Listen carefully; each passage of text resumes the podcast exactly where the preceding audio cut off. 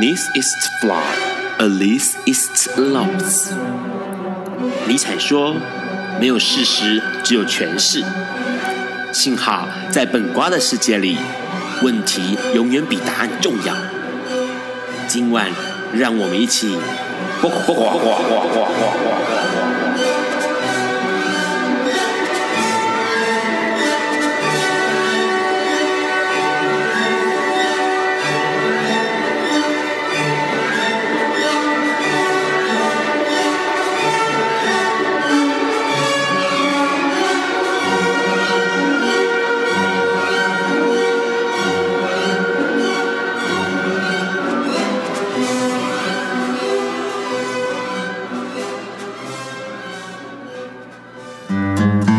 各位听众，大家晚安。今天是二零一六年的十二月二十二日，礼拜四，现在是晚上九点钟。你所收听到的是播寡笨瓜秀 Live 直播。哎，我是 Ron。这个礼拜这两天有没有发现到外面的那个雾啊？很浓厚哦，因为这个东北季风一下来之后呢，哎，整个中国所有空气不好，通通跑到台湾来啦。所以呢，有呼吸道疾病的朋友们一定要格外留意哦，记得戴口罩啊，这些一定要准备好了。那这个礼拜其实发生了一些事情，因为十二月十七号台中游行哎圆满落幕了。他们这一次今年的游行哦，诉求起来其实还蛮多东西要讲的。这次在游行之前，台中游行的朋友们有来这个笨瓜秀做一个宣传哦。那当然提到了说不这个婚姻平权要争取之外呢，还要深入探讨了这个跨性别啦、双性恋、无性恋或者泛性恋等多元性别，要为少数族群来发声哦。哎，不过说实在话，现在婚姻平权就已经那么复杂了。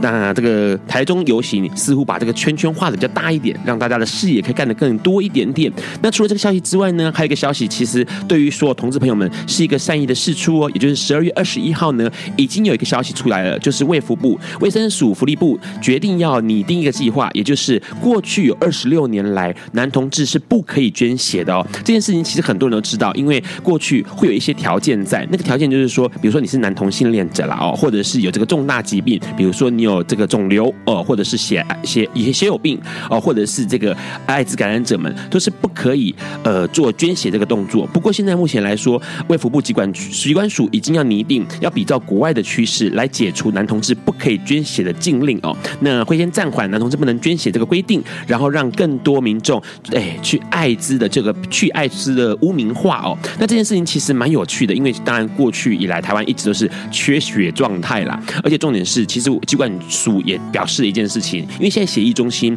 他们检验艾滋的筛检技术呢，已经在这两年哦已经大幅的提升，可以将这个空窗期缩减为十一天，也就是说这个十一天以前空窗期是三个月嘛哦，那现在空窗期可以缩减在十一天，透过血液中心去核苷，呃，去氧核苷。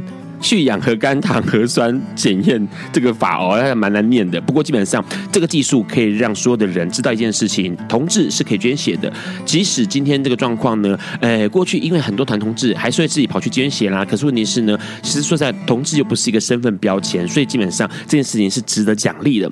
那除了这个消息之外呢，当然就是年底了，二零一六年的呃，很多人开始讨论二零一六年有一些事情的排行哦。那在这个网络温度计呢，透过了一个大大平台，大平台哈，大平台的这个搜寻引擎来看出这一年来有多少的这个台湾社会议题是受重视的。那前十名呢，呃，已经公布出来了。第十名是黄安举报周子瑜，那第九名是台南的强震哦，那第八名是复兴航空吴玉锦的歇业，那第七名是 Uber 大战计程车，那当然第六名就是总统大选政党轮替喽。那第五名就是华航罢工，哎，华航好像胜出了。好，接下来还有一个就是第四名的年金改革，一直沸沸扬扬的。同性婚姻合法化呢，进入到第三名。那第二名是不当党产，不但不当党产委员会呃扣押这个国民党的财产。那第一名是一例休七天假这件事情哦。那当然，其实这个所有的社会议题看起来呢，人权唯一 only one 人权入榜的就是同性婚姻合法化这件事情。那其他都是关于政治啦、劳工啦，或者是这个交通的事情哦。那这件事情其实蛮值得关注的，因为同性婚姻合法这件事情，在这个年底的时候是大发酵，所有的人都在讨论这件事情。那当然啦，哎，目前来说，其实很多人会因为同性婚姻合法开始关注到某些事情，比如说，哎，同性恋他的拥有的权利，或是同性恋拥有的一个呃市场。所以市场可能是财呃这个粉红钞票，哦，这个财力的证明，或者是这个财力的这个呃强势性哦。那当然呢，这次就是有人这么说哦，在网络上面流传一件事情，就是观光局要推广北美同志旅游业者来台湾踩点哦，就是有点类似来台湾观摩一下，然后找一找合适开发同志旅游的景点。那当然，观光局跑出来澄清这件事情哦，也说明这件事情。他说，其实台湾目前是全球友善国家，同志友善国家排名第三。十八名，那在台湾，在亚洲区算是第一、第二了哦。希望大家不要预设立场。基本上，同志旅游这件事情在国外已经行之有年了，而且重点是，的确是可以带来非常非常大的财益哦。那这件事情，当然对于很多人来说，当然反对的同志的朋友就跳出来说啊，这可能是不是会把台湾变成一个同志岛国啦？哈，整个台湾就乱七乱七八糟了。这种声音哦，其实一直都存在的。不过学者也告诉大家说，其实全世界同志旅游市场年成长率是百分之十趴哦，其实很多的哦。那很多大型的这供应商。都会多对同志族群做出一些行销，包括喜达屋饭店、啊，或是美国航空，所以这件事情是是可以期待的。那除了这个消息之外呢，还有一件事情，因为过去同性婚姻的呃呃各式各样的战争，以至于反同声浪跑出来，同时呢也把这个手伸向了同志教育。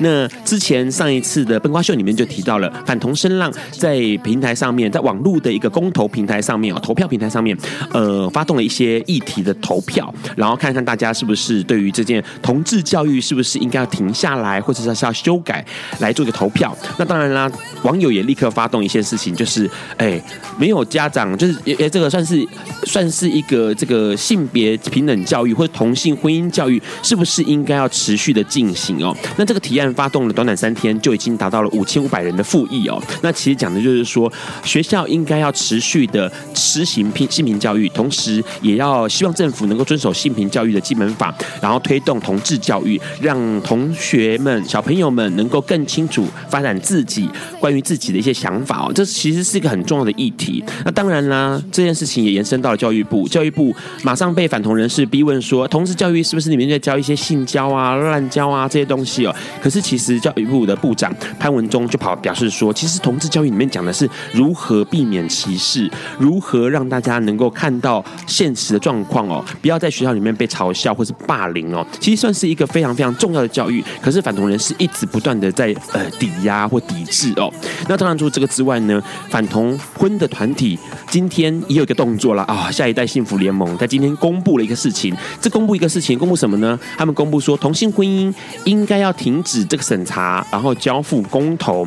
那下一代幸福联盟表示说呢，他说他们透过全国的民调啊，显示说有七成六的民众赞成同性婚姻应该要诉诸公投，哎，哪来的勇气？你要公投？上次十二月十号有二十五万人上街头，那你这个公投？这个他们这个自己做的民调哈，样本数来让告诉大家是一千一百一十位调查样本，好一千多人，一千出头的调查样本，然后告诉大家说全国人民是七成六要这个同性婚姻上诉诸公投的，哎，真的很有勇气呢。说实在，你们不怕输得很惨吗？好，不过基本上公投不是好事啦，因为公投会拖很久，那拖很久的话，其实对于整个的议程是不好的。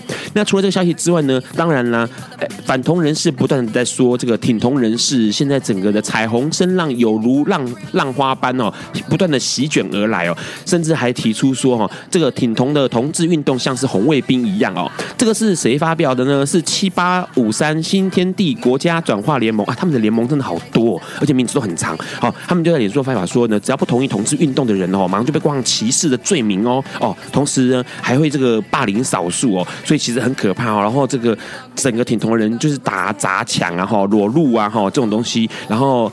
呃，违背这个传统概念哈，其实很奇怪哦。这件事情真的是，好啦，让也不想多说什么，因为十二月十号的人数已经证明了谁是多数嘛，社会意向是怎么样的嘛。不过没有关系，反正不管如何，我们生活还是得过下去嘛。就像现在这首歌一样，这首歌是费基的歌曲，生活还是得过下去，Life goes on。有一天，亚里斯多德在河边洗脚，他看了看身边的学生，将脚抽出水面。再踏入河中，说：“此水已非浅水。”另一位古希腊哲学家赫拉克利特也说：“人不能两次踏入同一条河中，因为无论是这条河或这个人，都已经不同，就如同历史上的今天。”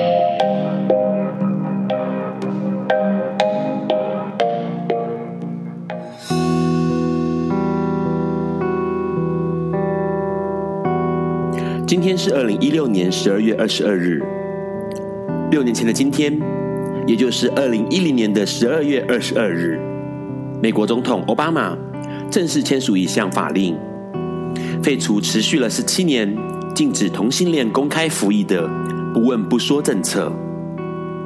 不问不说 （Don't ask, don't tell） 政策是美军在一九九四年到二零一零年间对军队中同性恋的政策。不问指的是美国政府虽然不支持同性恋者参军，但军中长官不得询问军队成员的性倾向，也不得在没有足够证据的情况下对军队成员进行性倾向的调查。不说，则是只要同性恋者不主动公开自己的性倾向，长官就不会试图揭露驱逐。只是在这十七年当中，仍有许多军队长官对同性恋军队成员进行调查，引发不满。这项政策甚至扩张为不问不说，不要从事，不要骚扰。不问不说的政策禁止歧视或骚扰军队内的非公开同性恋或双性恋者。换言之，直接排除了公开的同性恋或双性恋者。这表示，如果你想在军中待着，就必须隐藏自己的性倾向，否则就会被强制驱逐。之所以有这样的规定，是因为政府认为同性恋或双性恋的存在，对美国军队的士气、秩序、纪律是巨大的威胁。自一九九四年实施不问不说，几乎每年都有千名的同性恋美国军人被驱逐。之所以有不问不说，是因为美国国会在一九九三年通过了禁止公开性倾向的同性恋者进入军中服役的法律。当时反对派的代表海军发言人曾表示，同性恋恶名昭彰，性生活混乱，他们的存在会让异性恋感到极为不便。但当时的总统克林顿是支持同性恋者成为军人的，加上同性恋研究领域的权威。也提出研究证据，没有任何证据证明同性恋不适合参军，也没有证据显示异性恋者无法与同性恋者在亲密的环境下工作生活。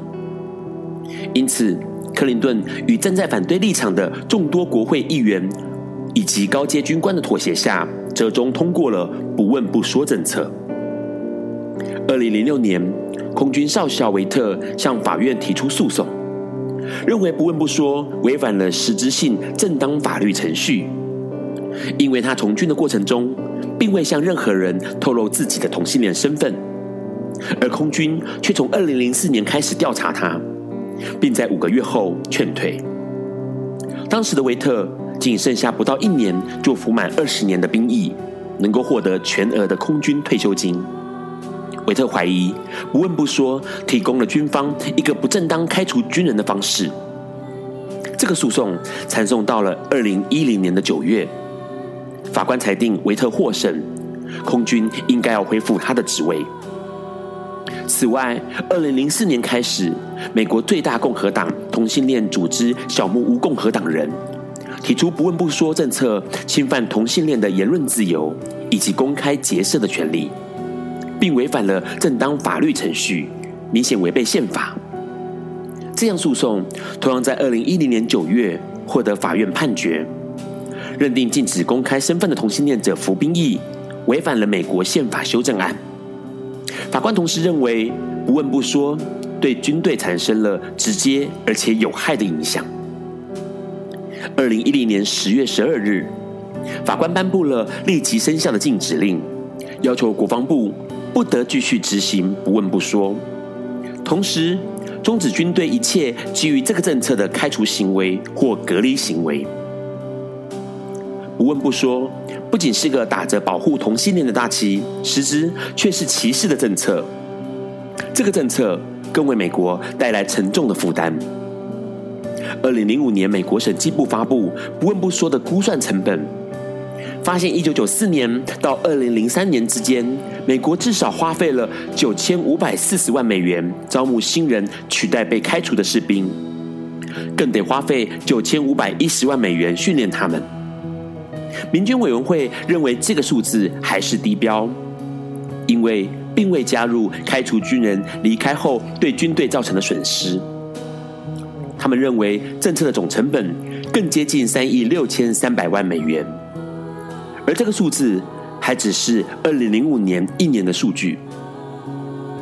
二零零八年大选时，当时的参议员奥巴马全面支持废除军中禁止同性恋服役的各种法律，包括不问不说。当选后，他更大力支持公开同性恋服役。并在二零一零年的国会大厦表示了他与国会还有军队会一起努力保障同性恋在军中服役的权利。二零一零年的十一月三十日，国防部提出了针对不问不说政策对十一万五千位军人的调查结果，显示只有三成的军人认为同性恋进入军队会带来消极的影响，近七成的军人表示自己已经和同性恋一起工作。更有九成二的人认为同性恋的存在并不会带给他们消极的影响。另外，有三十位军队机构专家学者认为，该调查反映了公开同性恋并不会危害军队，呼吁关于是否该废除不问不说的辩论应该马上终止，直接进行废除。二零一零年的十二月十五日，美国参议院以六十五比三十一票表决。批准了废除不问不说政策。奥巴马也在二零一零年的十二月二十二日，正式将废除不问不说的法令签署生效。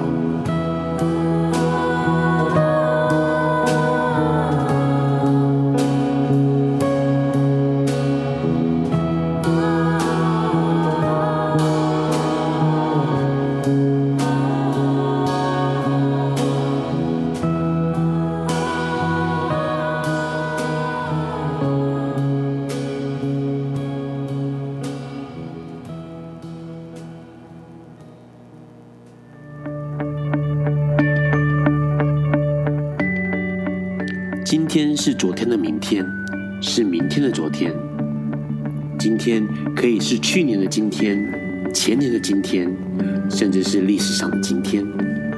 但今天不会重来。你今天过得如何？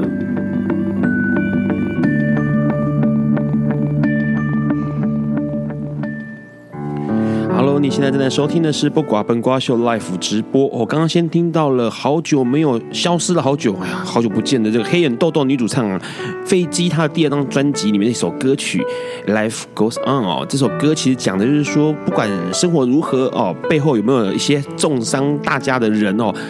都不管，没关系，生活还是得过下去哦。那当然啦，在这个礼拜很多事情发生，然后新闻一样讲得很快速。我刚刚也听到了一个重点，其实婚姻这件事情，好像很多人的这个。反对方总是觉得说，这社会并没有达到一个共识哦，像是这个下一代幸福联盟的家长代表曾宪莹就说，他说同性婚姻哎，到台湾目前是一个没有共识而且对立严重的议题哦，所以应该要先暂缓，暂缓送审啊，暂缓这个审查过程，应该要先来公投一下哦。哎，这件事情还蛮奇怪的，没有共识吗？哦，我觉得那个十二月十号人真的蛮多的啊，真的没有共识吗？哈，这件事情还蛮纳闷的。不过我们可以问问今天的来宾哦，今天来宾很有趣，来。先自我介绍一下吧。嗨，大家好，我是宜伦。宜伦你好。哎，为什么说今天来宾很有趣？这个同性婚姻问题，这次说实在啊，十二个月都在吵这个话题，你有什么看法没有？呃，我是觉得刚刚那个那个话题还蛮有趣的啦，就是说我们要有共识。其实我是觉得民主就是比人头嘛，比 比票票数谁多谁就那个呃。就可以就可以有少数要服从多数，对啊，对啊，对啊。所以其实像选举也是啊，你你蔡英文也不过拿百分之五十六，他跟另外百分之四十四是没有共识的啊。是。那假如说什么事情都要百分之一百都有共识，那这个国家或者是这个社会就不用继续都不用运作了。是，所以其实台湾社会基本上应该多数的社会都是多数决啦，没有所谓的共识嘛。那整个共识过程当中，怎么就是真的不可能有共识啊？每个人有变成自己的不同的想法嘛？这是个多元的世界嘛。而且其实我觉得这一次的呃互加盟，其实跟这些在闹这些事情，其实我觉得。也不错啦，就是越闹越所谓真理越辩越明嘛，就是越闹大家就觉得说这些基督徒也好啦，或者是保守派也好，他们的理由总是好像都是那么的牵强。嗯，对。那其实我身边也有一些平常对这个议题其实是不太关注的，但是他们其实是被这些。所谓互加盟或保守派给激怒了，嗯，他们觉得，像我觉得十二月十号这二十五万人，有许多人是被激怒的，是因为像呃，我有一个朋友，她其实是开个舞蹈教室的，是她是个女生，那她呃脑筋其实也是很简单啊，对这些事情其实也都不太关注，那她来学的大部分是女女孩子为主啦，是，但是也有一些男生来学。那男生呢，大部分都是同志，是。那他就说，我的同志学生啊，都人都不错啊，哦，都很好相处啊，都对我很好啊。那他们不过只是想要结婚，是。那你们这些人，人家要结婚，你们这些人凭什么出来阻止他们要结婚？他们都不是坏人啊。是。对，那他就很火大，他就跟我讲说，他好生气哦。是。对，我不知道他十月十号有没有去啊，不过我知道他很生气。对，但是而且他的生气其实可以，呃，也许或多或少的不知不觉间会影响到其他人，就是说他会表现出他的呃赞成跟他的想法，就像刚刚我们一轮提到了，哎。他们又不偷不抢的啊，只是要结婚，那为什么不能够就是让他们结婚？而且重点，结婚并不是坏事，对啊。然后重点是，大家结婚是一件好事情，那为什么好奇怪哦，还要公投啦，还要什么的？对啊，其实他们说同志，哎呀，这个私生活很乱，那让他们去，让他们去结婚。那个一夫一夫或者是一妻一妻，那就不会去乱、啊，对不对？出去乱的时候就有通奸罪可以制裁他们呐、啊。是，像通奸罪这个，大概也是这个互加盟们打死也不可能，也支持不要废除的嘛。是，对啊，那让他们结婚，然后去过一个，呃，对互加盟来讲比较神圣、比较圣洁的生活，好像也不错啊。那我就不懂为什么用从这个方面来想，也许。呃，也不错啊。为什么互加盟这些人的脑筋没办法没办法转动？是，就很难很难理解。会不会跟他们的宗教信仰有关系？啊、因为毕竟互加盟或者是其他这些呃保守的朋友们，他们全部都是算是基督比较反对同志的。这个讲、这个、到这个，因为可能关注我比较多的朋友就知道，说我其实在这一块着墨比琢磨比较多了。我会去分析呃基督徒对这个的看法，因为我自己。我妈妈那一边是从呃从我的阿祖，就是我的曾祖父就信这个基督教。我爸爸那边呢是从我的阿嬷，就是我的祖母那边，所以传到我大概了呃有五，我我们还有下一代了，就是说有有的有的这个堂兄弟姐妹还有下一代，那所以其实是五代了。是基督教在台湾也不过一百五十年了。是那其实。呃，而且呢，像我的祖父、呃，我的外祖父、我的我的外公，他们甚至还把他们家族的地捐给教会盖教堂，哦，那个教堂还在啊，就在我老家的对面啊。是，对啊，所以其实我从小就是在教会长大的。那事实上，我看到这个这这这些这这些状况，其实我是蛮难过的啦。我是蛮难过，因为其实我，呃，大概在一两年前，我其实都还在教会出入。是对。那但是我后来慢慢慢慢，我觉得，呃，基督徒，我我都常讲，他们不是基督徒，他们是基督教徒，他们信仰的是那个宗教，那个宗教的体系，而不是信仰基督。是对。那所以，那我身边也有很多的人是，呃，很支持。那个互加盟的那一派的看法，像我上次呃之前就有一个认识的长辈，我看他哎、欸、奇怪，那两天怎么好好忙哦，都不知道到哪里去。那我就问他说：“哎、欸，你都去哪里？”他说：“啊，人家叫我去抗议呀，然后说去哪里抗议？我还去走错嘞，人家是要去立法院抗议，我是我我是去我走错了去总统府这样，然后我到立法院去，我看到人山人海都是白衣人，是，然后我就觉得挤不进，因为你年纪比较大嘛，挤不进去就回来了，我就想说哇。就是他们就他就去参加互加盟的场子，但是事实上他对这些完全都不了解啊。是，他就是一个老太太啊，那他对这完全都不了解，但是他就是讲到同性恋就觉得就觉得他们就觉得同性恋很脏，同性恋怎么样怎么样，反正他们就是对。那我真的觉得说，呃，互加盟所动员来的人，其实有很多根本都不知道他们抗议的到底是什么东西。对对对。这其实刚刚议论说一个重点哦，感觉前面是动员来的嘛，呃，有人叫了就去，然后呢，到讲什么议题也不知道，好，然后场子还会跑错，好，然后反正就一团一片混乱。他们其实到现在还是一样啊，很多议题上面的操作上面，你可以看到嘛，一开始很坚持的不可以让同性恋结婚，后来变成是好了可以结婚，然后更是要立专法。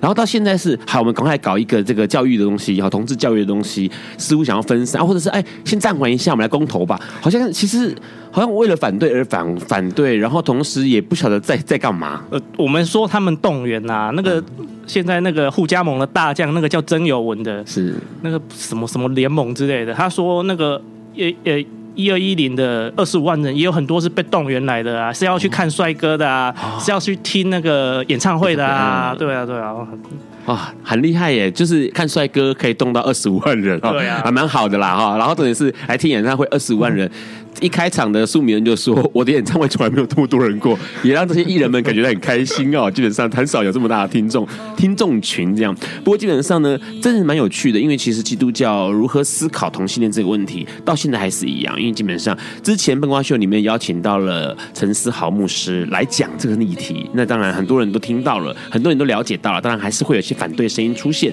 不过呢，基本上对于呃同性婚姻是不是合法这件事情，真的这个礼拜。”周末礼拜六就要来看一看，因为由于你这一次就要把这个婚姻平权的法案送进去司法司法改革审议会里面去做这个审动哦。那到时候情况如何呢？还不得可知。不过呢，在这个之前，我们待会要请宜伦来跟我们聊一聊，因为他出了一本新书，讲的就是跟家有关的事情。那我们先来听这首歌，这首歌是宜伦点给大家的林生祥的《大地书房》。Hello，各位听众，你现在正在收听的是《不寡笨瓜秀》Live 直播。刚刚先听到林声祥哦，跟他的搭档大竹岩还有早川策共同演出了一首歌，叫《大地书房》哦。这个客家歌手非常厉害，拿过好多次金曲奖哦。好，除了这个之外呢，今天要来的这个来宾也很厉害哦。来，刚刚其实先听到您，您大家都叫你宜伦嘛，对不对？嗯。可是其实。呃，最近出了一本新书，不过之前好像就已经很活跃了，在整个不管是在网络上面，或者是在文字的这个区块里面。呃，我也不知道到底算不算火药吧？为什么不晓得呢？对啊，我我觉得呃。就是，其实我写作写的蛮久的，在网络上写的蛮久的啦，从零八年到现在，那个大也这样算一算也大概八年了。但是其实到去年才出了第一本书，那就隔了一年才又出了第二本书。那我是觉得我可以，我我觉得我可以。在这就是说，像我第一本书是卖到第又再刷这样，那其实其最近的出版市场其实状况不太好，其实大部分可以再二刷的，其实就蛮厉害的。那我我我自己就觉得，哎，呃，很意外啦，因为我的我比较低调，所以我身边的人大概都。都不知道我有在写写写小说，有在，而且我第一本书又是十八禁的，是就是那个双胞胎兄弟的禁断之恋的这种，所以我也不好意思跟他们宣传。所以我的书我自己也很意外，就是都是素未素昧平生，都是我不知道的朋友买走的。是那甚至有一个故事，真的是我是觉得好，真的是好奇妙。刚刚谈到同志旅游啊，是。呃，其实同我我以前也不知道哦，原来台湾有蛮多同志会跑来台湾，因为台湾的第一个台湾有同志游行嘛，是。第二个是台湾的出版市场，大概也整个华文圈里面就只有台湾是有同性恋相关的，就基本书房是。上我上一个那个、呃、出版社。对基本书房，嗯、那就有香港的朋友有我的书，因为我的书香港成品是没有进的，是，所以然后再加上十八禁的书，台湾除了这个 PC Home 的全球购物平的平台以外是没有寄到海外的，像这一本就有了，是。这一本就有寄海外，十八禁的是没有寄海外。我说，哎，你怎么有我的书？因为这个读者我不我不认识，好几位好几位都香港的，是，他就说。因为我们来参我们来参加同志游行，然后就逛了成品，然后看到你的书，我喜欢就买回去了。我就觉得哇，原来也有香港来的。那更厉害的是中国的，是我在上海曾经帮一位很年轻的读者，他今年应该大一还是大二吧，帮他签名。是，那是怎么签名？是怎么遇到他的呢？是。透过在我我因为我本身是在上海跟台湾两边工作跑来跑去的，是我有阵子嗯去年有蛮长一阵子都在上海，那那时候在上海我就透过那个那那种软体啊是上面就认识了，他说哎、欸、你是宜伦，我说对啊，是那个写书的吗？嗯、我说对啊是我，那你怎么会跑到上海来？是我我你怎么会知道我？因为。呃，台湾的书籍是没办法，繁体书籍，任何的书籍基本上是没有办法在中国当一个公开的销售。是，那尤其是同志书刊或者是十八禁的，就是要非常低调。那种淘宝可能就是从有人夹带进去，可能一次带个十本啊，水货就对。对对对对，而且卖的特别贵，有人要买哦，那种一我在台湾一本卖三百台币，那边可能要卖个。一一可能要卖个五六七百七八百台币这样，是他们对他们的对中国的那个，就是他们的收入水平还是没有像我们那么，他们就觉得我嫌得有点贵这样。那这个这个小朋友他就我就认识，他说也在附近而已。事实上上海很大，好死不死还有还在附近同一个区。我说那说我想给你签名，他要给我签名哦，那就我们就约出来。我说你你怎么会有我的书？你是上淘宝买的？他说不是。到台湾的，我来台湾自由行，然后呢，也是在成品就买了这个书，嗯，然后就回去这样，是，然后我就帮他签名，就是说，呃，在网络上写作也好，或者是出了这些这两本书也罢，我就发现事实上我的眼界其实开阔了很多，是。对我的读者，之前在网络上的读者，甚至有他爸他是台湾人移民到巴西的第二代，嗯，然后呢，他。在巴西长大，然后到美国读书，现在在巴拉圭经商。哦他的葡语、葡萄、葡语、西文、西文跟葡文，因为巴西是葡文嘛，然后西文是英文，都比他的中文好。是，然后所以他看我的文章是一边看一边用那个 Google 翻译下去翻，那他就说他好喜欢的。是，然后也有奈吉利亚。奈及亚在非洲，就在那个刚刚跟我们断交的小朋友圣多美普林西比旁边，那是非洲最人口最多的国家，有一亿多人，但是那边的台湾人大概只有一千一百多个人，是就是，然后那个那那那位朋友就被外派到奈及利亚，是我不知道他卖什么的，放眼望去都是东西欧郎啊，就没有什么台湾人。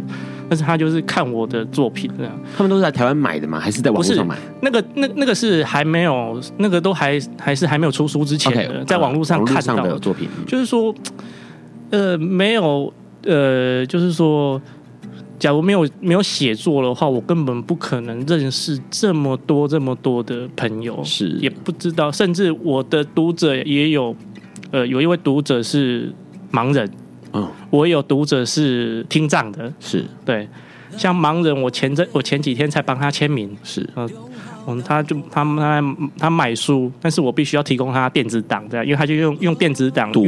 用读的，嗯，那我后来才知道，哦，原来其实盲人熟门熟路了，其实是不用拿拐杖。的，是。对啊，然后反正我第一次我见到他见了两三次，我就觉得哇，看到他我就觉得好感动，这样，是，对对对，那。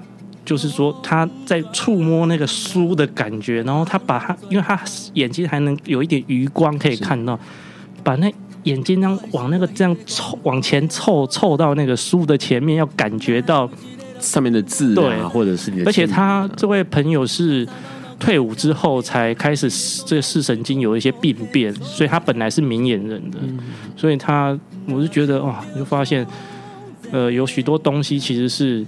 嗯，没有没有透过文字的魔力，可以让我结交到那么多的各各从各个地方来的读者，四面八方的，而且不管是国内国外的朋友哦。哎，可是那时候你写的东西都是怎样？呃，是情色的吗？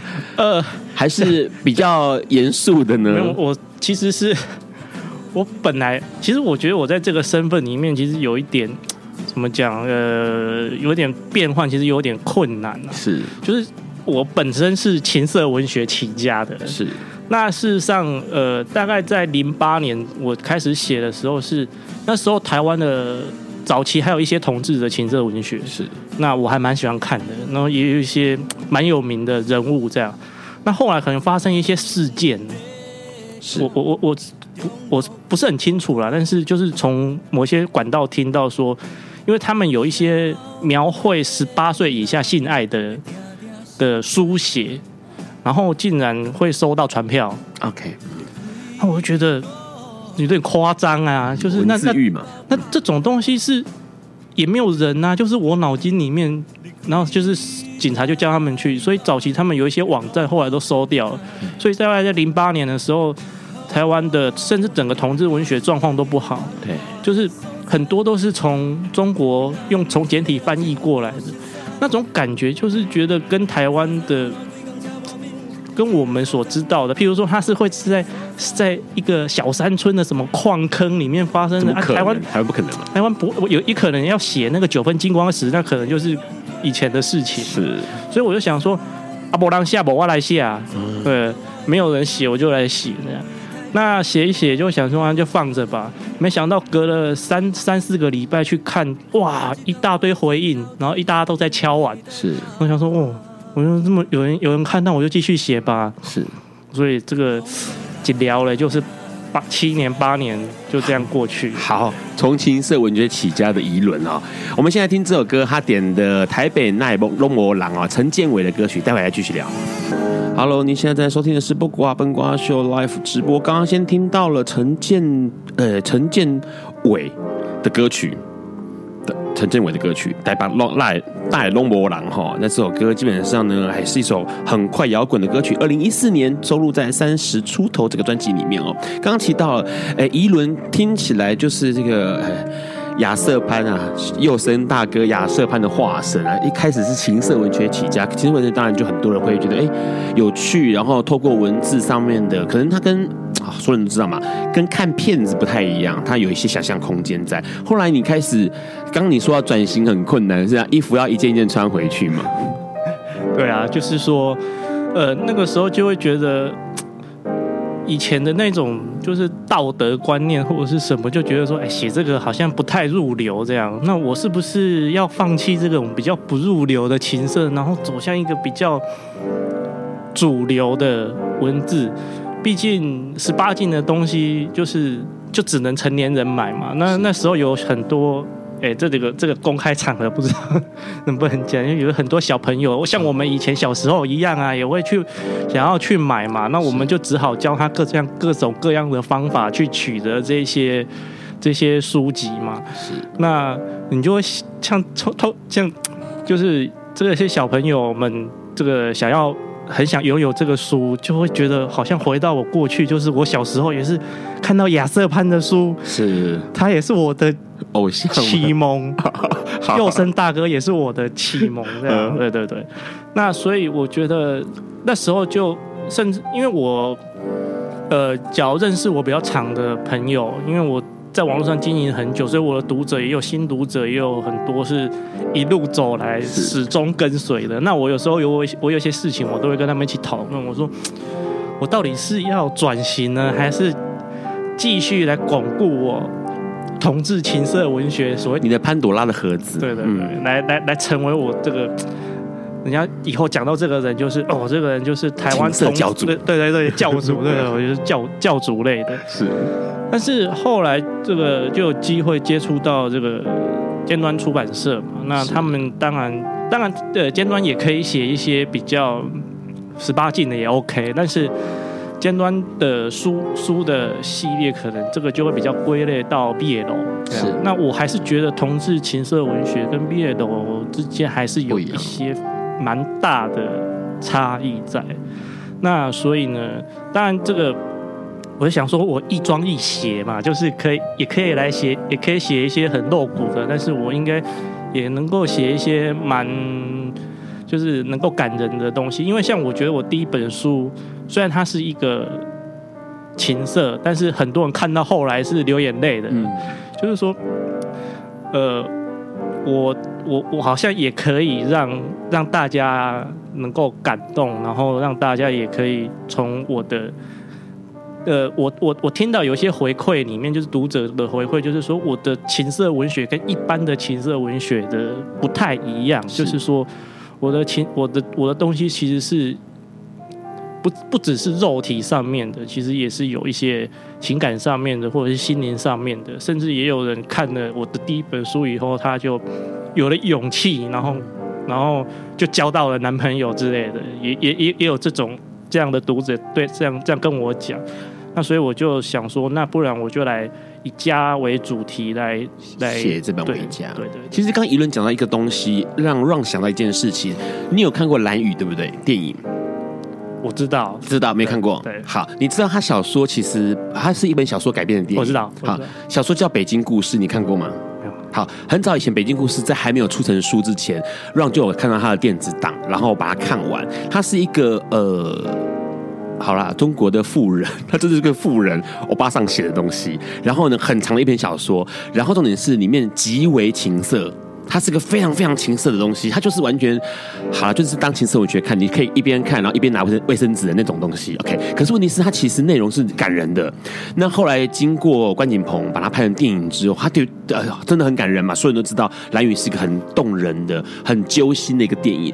宜伦似乎好像想要走这个路线，就是好，我今天在呃同时有一些，当然被改变过之后，可能就会有感人的一面。不过刚刚其实宜伦提到一个。他的偶像哦，许佑生大哥，你知道许佑生大哥讲一个题外话，有趣的事情。那我们再来聊你的回家，因为许佑生最早最早之前开始在用雅瑟潘写情色的东西，他讲的就是为了赚钱哦，多一点收入，所以他又不想要。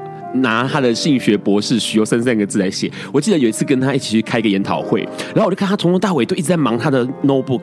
我想说奇怪，你到底有没有在听研讨会上面所有的这个学者们在讲话内容？然后中场休息的时候，我就兜过去看他荧幕上面署名亚瑟潘。我就说，这是你的稿子吗？还是你在看别人的稿子？然后说你不要讲出去。这是我，然后我就说里面全部都是嗯啊东西耶。他就说没办法要赚钱，然后我还知道，然后说那时候开始，从那个时候开始，陆陆续续就看到哦，好多亚瑟班出的出的速度非常的快哦，比他自己个人用许佑生出的还要快。那当然就是也是个出口啦，对他来说也是个出口。然后当然也是哎，让所有的所有的读者们有这个眼福可以看。不过回家这本书看起来就是一个讨论的议题还蛮深刻的内容哎。讲亚瑟潘，其实我，我你你还在亚瑟潘好了，好，那你讲一分钟亚瑟潘。没有，我相信那个时候，那个是我高中的时候去买的，哇，现在还在我家哎，有的时候还是。然后我我我就曾经跟我的读者说过，我说我出书哦，你可以准备卫生纸，是，然后可以用在两个地方。眼睛，哎、欸，还有另外另外，另外的眼睛，对对对，啊，在这个就点到为止，大家知道就好。好，所以那个可以一试一一加一试，好好来，哎、欸，回家这本书基本上，他跟讨论好像跟家，他的回是呃不是呃只有这个两个口的回哦，是这个回圈的回哦。其实他讨论的东西好像跟呃家这件事情是有关系的。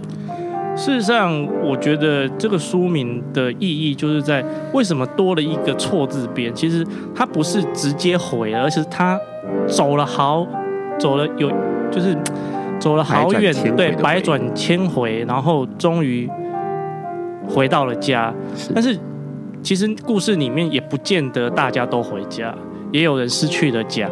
但是呢，呃，重新鼓起了勇气，呃。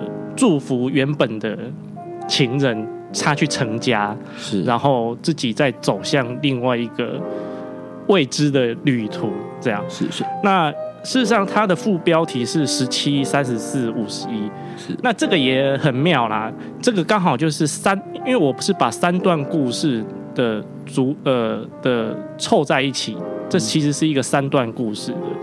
那第一段故事是一个同志爸爸。那他呃在年轻的时候，良心，然后呢，跟这个生下了一个小孩，这样他的儿子。那他的儿子这个就是这父子之间的关系，因为儿子对父亲的这个身为同志，他就一直觉得你明明就是个同志，为什么你要生下我？是，我是你错误的产物，所以他对对父亲其实是不谅解的。是，那这个呃呃小孩这个儿子，他又跟他女朋友在一起。那这个女朋友，她父亲呢过世，刚过世没有多久，那他也发现了他父亲有一些不可告人的东西。那他在我这本书里面，就这个女孩其实跟这个男孩就一起追寻他过过世的父亲的一些往事，这样。那另外一个故事是，呃，这个主角啊，这个这个爸爸常去一个酒吧，那酒吧的这个呃。老板是个五十一岁的大叔，那这个大叔呢，其实他他有一个交往十十多年的男朋友这样，但是这个男朋友呢之后因为家庭压力要去结婚，是。对，那所以我是把这这我本来一开始是想说，那不然我来写一个家的三部曲，嗯，对，那后来就是觉得说，那假如说。用比较巧妙的手法把这三部曲就是呃串在一起，然后成为一个完整的故事的这样呈现的方式，其实也不错。这样，那所以其实我觉得我在这本书里面有不断的我去呃希望大家去思考，就是说家这件事情，呃，我觉得我们对家都有一些想象，但是事实上。家好像给我们温暖，给我们关爱，但是事实上，家好像有时的时候也是伤我们最深的。对对，那我们都希望有一个幸福的家庭，但是在幸福家庭的背后，在互加盟所讲的幸福家庭的背后，又有多少的不为人知的伤痛，是或者是？呃，甚至有人是被伤害的，对啊。问一下，为什么是用家这个呃议题哦？因为其实你可以假设你想要讨论一个核心，然后这个核心它是像你刚刚说的，它可能是一个幸福的面貌，或者是一个伤痛的面貌，或者是一个悲伤的面貌，可能可以是其他的呃寄托，不一定是家。可是你选择用家这件事情，是因为自己有跟这个家是有关系的吗？呃，你对家人的。也有吧，因为我觉得，呃，这要谈到可能是我的母亲，是因为我在大学的时候，我发现我自己的倾向，但是我们家又是比较保守的基督基督徒的家庭，那我妈妈那时候就会一直希望说，因为我是在台中读书，那我妈妈呃我的家在高雄，我妈妈就说，那我们去找你。但是我的房间里面呢，乱七八糟的，是。然后呢，有的时候也会有、呃、男孩子来住嘛，是。还有你放一些东西在，呃、男朋友放一些东西在里面，就那时候就一直很抗拒，叫他们不要来，不要来，不要来。但是呢，五年过去了，十年过去了，现在呢，我要叫我妈妈来找我，她说她没有力气了，是对。然后她说她她她她累了，是。呃，那她身上有一些病，她没办法来。然后呢，我那时候也很抗拒，就不因为回怕回家就会问到一些这些问题嘛，就是比如说呃婚姻的问题啊，情感的问题啊，对，那我就觉得不想去面对这个问题，所以我就闪躲，我就不回家。对，但是呢，呃，一开始惊觉说哇，妈爸妈妈的头发都白了，妈妈老了。好像总觉得自己就是其实是蛮难过的一件事情。嗯，那我就看看，一直开始在思考家的这个为什么这个我我我自己个人的家怎么样塑造我，我跟家的互动，然后呃，我有的时候我也会埋怨嘛，就是诶，家庭呃父亲比较没有尽到责任，然后怎么样之类的那。我就觉得，然后再加上最近的这些议题，我觉得，呃，事实上我还有一篇文章的发表在 PTT 上面，那篇叫《小雨》，是。那他其实我也不是很刻意要搭的所谓多元成家的，像那那篇文章就是一个十四岁的小男生，那他认识了一个认识了一个呃大概二十多岁的一个代理教师。是。那因为这个男呀，这小男生呢有这个有有这个过动症，这样。是。那但是这个老师呢就对他很好。那后来这个小男生的妈妈呢就呃不是呃阿妈，他就是也都隔代教养，也没有父母嘛，父母都不在了。然后呢就这个。呃，拜托他带他到北部，然后接受比较好的教育，这样。那像我在那一篇文章里面呢，也在思考说，所谓家的形态是像他们这个老师跟这个小男孩根本没有任何的血缘关系，他们可能只是一个师生关系。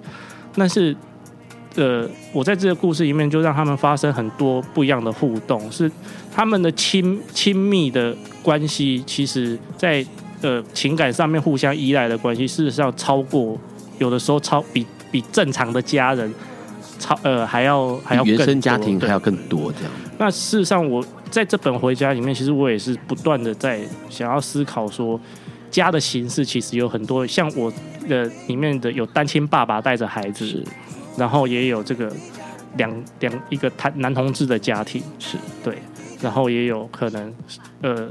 失去爸爸的呃女儿的这种，只有单独一个人的一个人成家的家，所以靠着记忆完成的家。对，我觉得我我我是想要给让大家去思考说，事实上家的形态其实有很多的。是，其实听完怡伦这样说，可以看得出来。家这个字眼对他来说，可能不是个名词，反而可能是个动词或是个形容词哦。就像这次为什么让在宣传的照片上面会想要用这个 home or not to be home 哦，home or not to home，这个感觉其实就是有点类似，你要成家或不成家，你要有一个家或是没有一个家，或者是你是不是在家里面是一个成员这件事情，它都是一个很令人值得深思的问题。就像这首歌一样，我们先听这首歌是陶喆的《今天没回家》。爱因斯坦说：“这世界不会被那些作恶多端的人毁灭，而是冷眼旁观、选择缄默的人。”苏格拉底说：“世界上最快乐的事，莫过于为理想而奋斗。”今晚，谁来跟我们说悄悄话？名人悄悄话。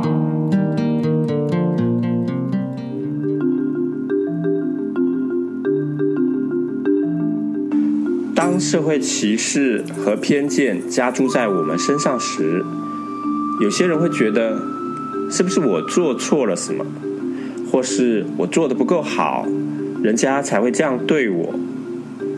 不，那不是你的问题，你不需要低声下气去求人，更不必处处贬义你自己。这些事都不应该由个人来承担。我们应该站在一起，互相支持、鼓舞，发出我们的异议，说出我们的意见，共同来对抗来自社会的压迫，用组织的力量来改变这一切。这就是社会运动。你好，我是台湾同志咨询热线协会的可飞。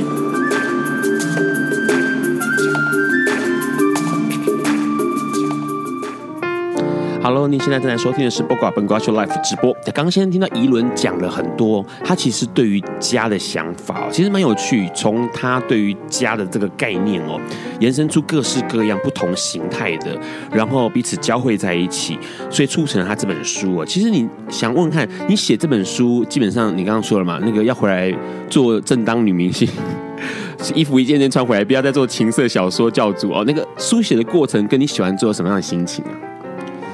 心情啊，嗯，就觉得好像感觉应该大家会喜欢吧，嗯，对啊，对啊，对啊，因为我觉得，呃，那其实这本书的，因为我一般的创作大概就是网络上不断的连载这样，是，我是用透过网络连载，可能每每三天呃就连载更新一次，那我就可以就很像那种乡土剧啊，你那演一演，然后你那个脚本其实是。演完了，对，然后你就看反应怎么样。那脚跟那个大家那个时候收视率高，那你就多写。是但是这像呃这次的要求就是说，你这个是没完全没有在网络上发表过的，是。所以其实我是压缩在可能大概一到两个月中间，用一个比较不一样的工作形态去。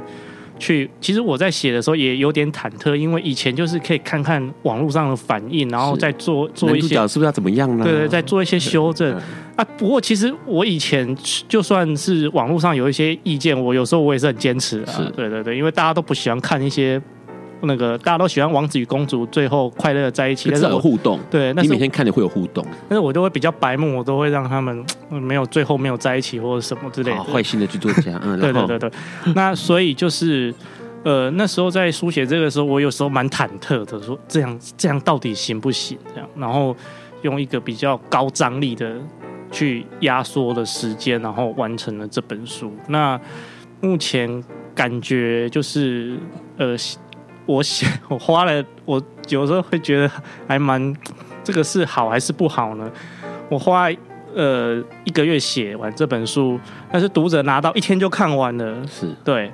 那这到底是好还是不好？应该是好啦，因为就是表示说，啊对啊，很好看呢，一天就寝废寝忘食就看完了。是但是我就开始，然后读者们就可以开始敲碗说啊，下一本嘞，现这一本这样不够啦，你下一本什么时候要出？所以。有时候读者的期待就是鞭策我往前走的那种。的动力，对对，是。可是所以你写完之后，其实就是松了一口气。同时呢，你现在因为书在十二月十九号上市了嘛，对，上架了嘛，所以目前来说，我们听到一些回应了。有啊，有啊，有啊，有啊。啊，大家现在目前看到的回应都是怎么样的回应？有人怎么没有拖？没有啦，没有，因为我都有跟他们讲，这个是普遍级的，这个大小朋友都可以去买的，也可以买来送人的，大家没有关系。以前都哦不好意思，还要藏，还要藏在不知道怎么藏的。以前让做的第一份工作是在 GNL 杂志，那叫热爱杂志，很多人年来老一点的同志朋友们可能知道。然后你知道，我知道，我们那时候审稿子的时候啊，呃，我们那时候的客席总编叫安克强，你可能有听过这个人的名字哦。他的要求就是第一段一定要让你看到有反应，如果没有反应就退稿。所以那时候所有的所有的编辑们就是审稿就是在这个标准，就是第一段一定要有反应，然后第二段呢最好呃至少到一半之前呢，你要有那种。好，我我我可以脱裤子的那种想法，不然的话，这个就是退稿，拿不到稿费的。好，你的书大家反应，呃，有人看了就哭啦、啊。OK，对，嗯、那也有人，因为里面有个角色就是比较属于反派的角色，这样，是他就觉得哦，那个女人真的是好生气哦，好像看到那种乡，他我看到反应好像是看到乡土剧的那个的那个第一反派，对对对对对，那种譬如说那种什么龚嘉平那一种那一种那那种类型的，哦，就好生气这样，因为我。平常不太塑造这样的人物了，就是说，我会觉得每个人可恨之人必有可怜之处嘛。是，那可怜之人也有可恨之处。我的我的我的我的小说的创作是比较接近于这样，我不会是那种善恶分明啊，或者是有人就脑头上放着圣光啊，是然后有的人就是那种邪恶到极点。但是就有读者会跟我说，哇，看到这个真的我好生气，我好想揍他，想要踹他一脚这种的那种反应。我就觉得这样表示入戏有深啊，表示应该还算不不写的不算太差才对的。所以其实是一个听起来会是一个好看的小说，就是不会让人家觉得怎么没有拖，所以没有办法翻到下一页哦。它是一个好看的小说，而且同时其实因为你刚刚提到了，其实里面的议题跟家有关系。其实很多同志朋友们对于原生家庭这件事情是。多数是遗憾的，OK，他可能对于像刚刚宜伦提到了，对于家里面有很多的爱恨情仇，或者家庭成员有很多爱恨情仇，或者是那种近近家情怯、近乡情怯的那种，哎，不知道该怎么说出口，到最后面只有剩下遗憾了。那在这个书里面也是看得到这种，呃，让人揪心的那。对啊，有啊，有啊，有啊，就是最后，呃，其中有一对这个。酒吧老板跟她的男朋友交往十多年的男朋友，这个这个男孩子后来要就是去跟这个女生结婚啊，然后呢，这个在婚礼的时候，那个男孩子还在想说，我的我的男朋友是不是能够来，就像那个演戏乡土剧里面演的，就冲进来，然后把我从礼堂里面带走。嗯、他真的让他看到了，但是他就是在走出礼堂的时候看到对接，是那那个他的男朋友站在对接。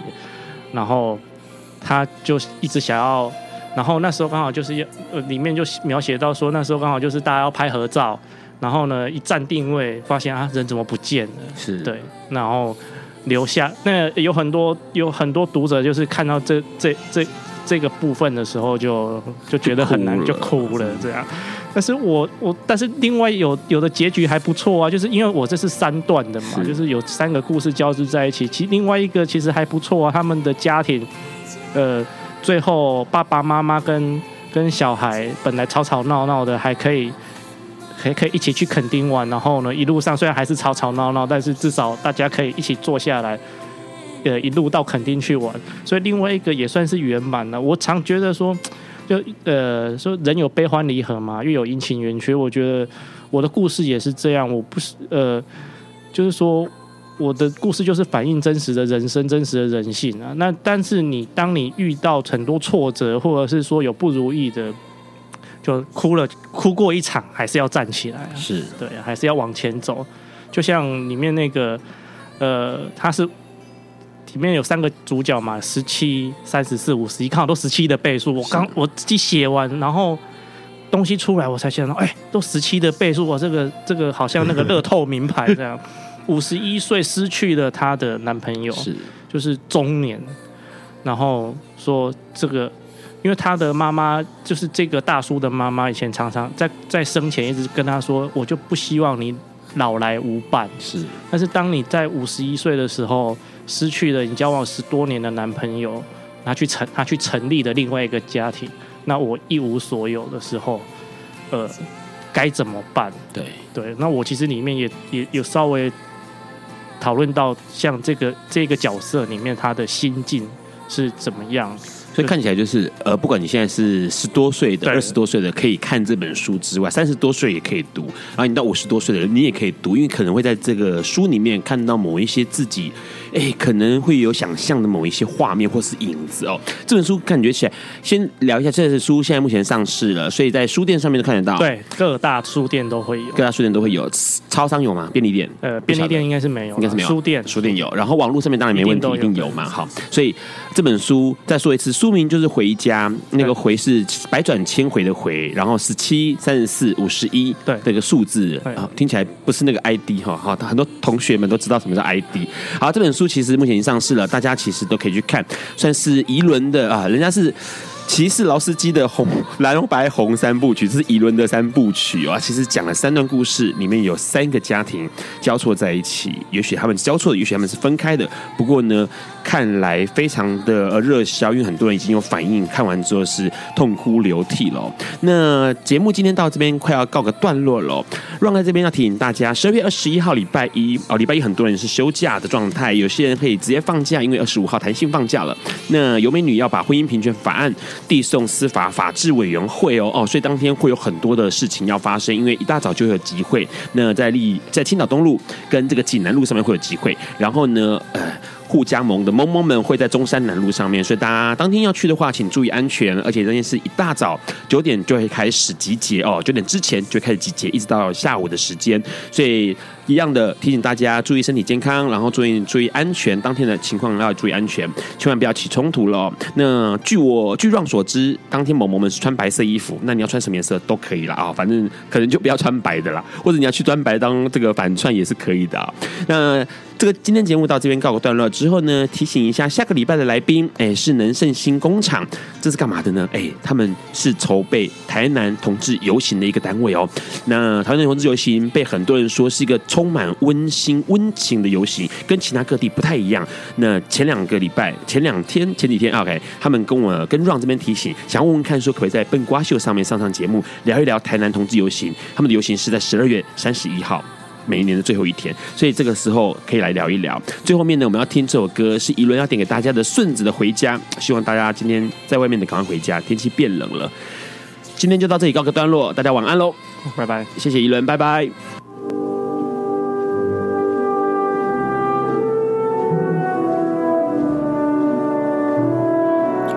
上节目不代表本台立场。感谢路德协会与中华电信协助播出。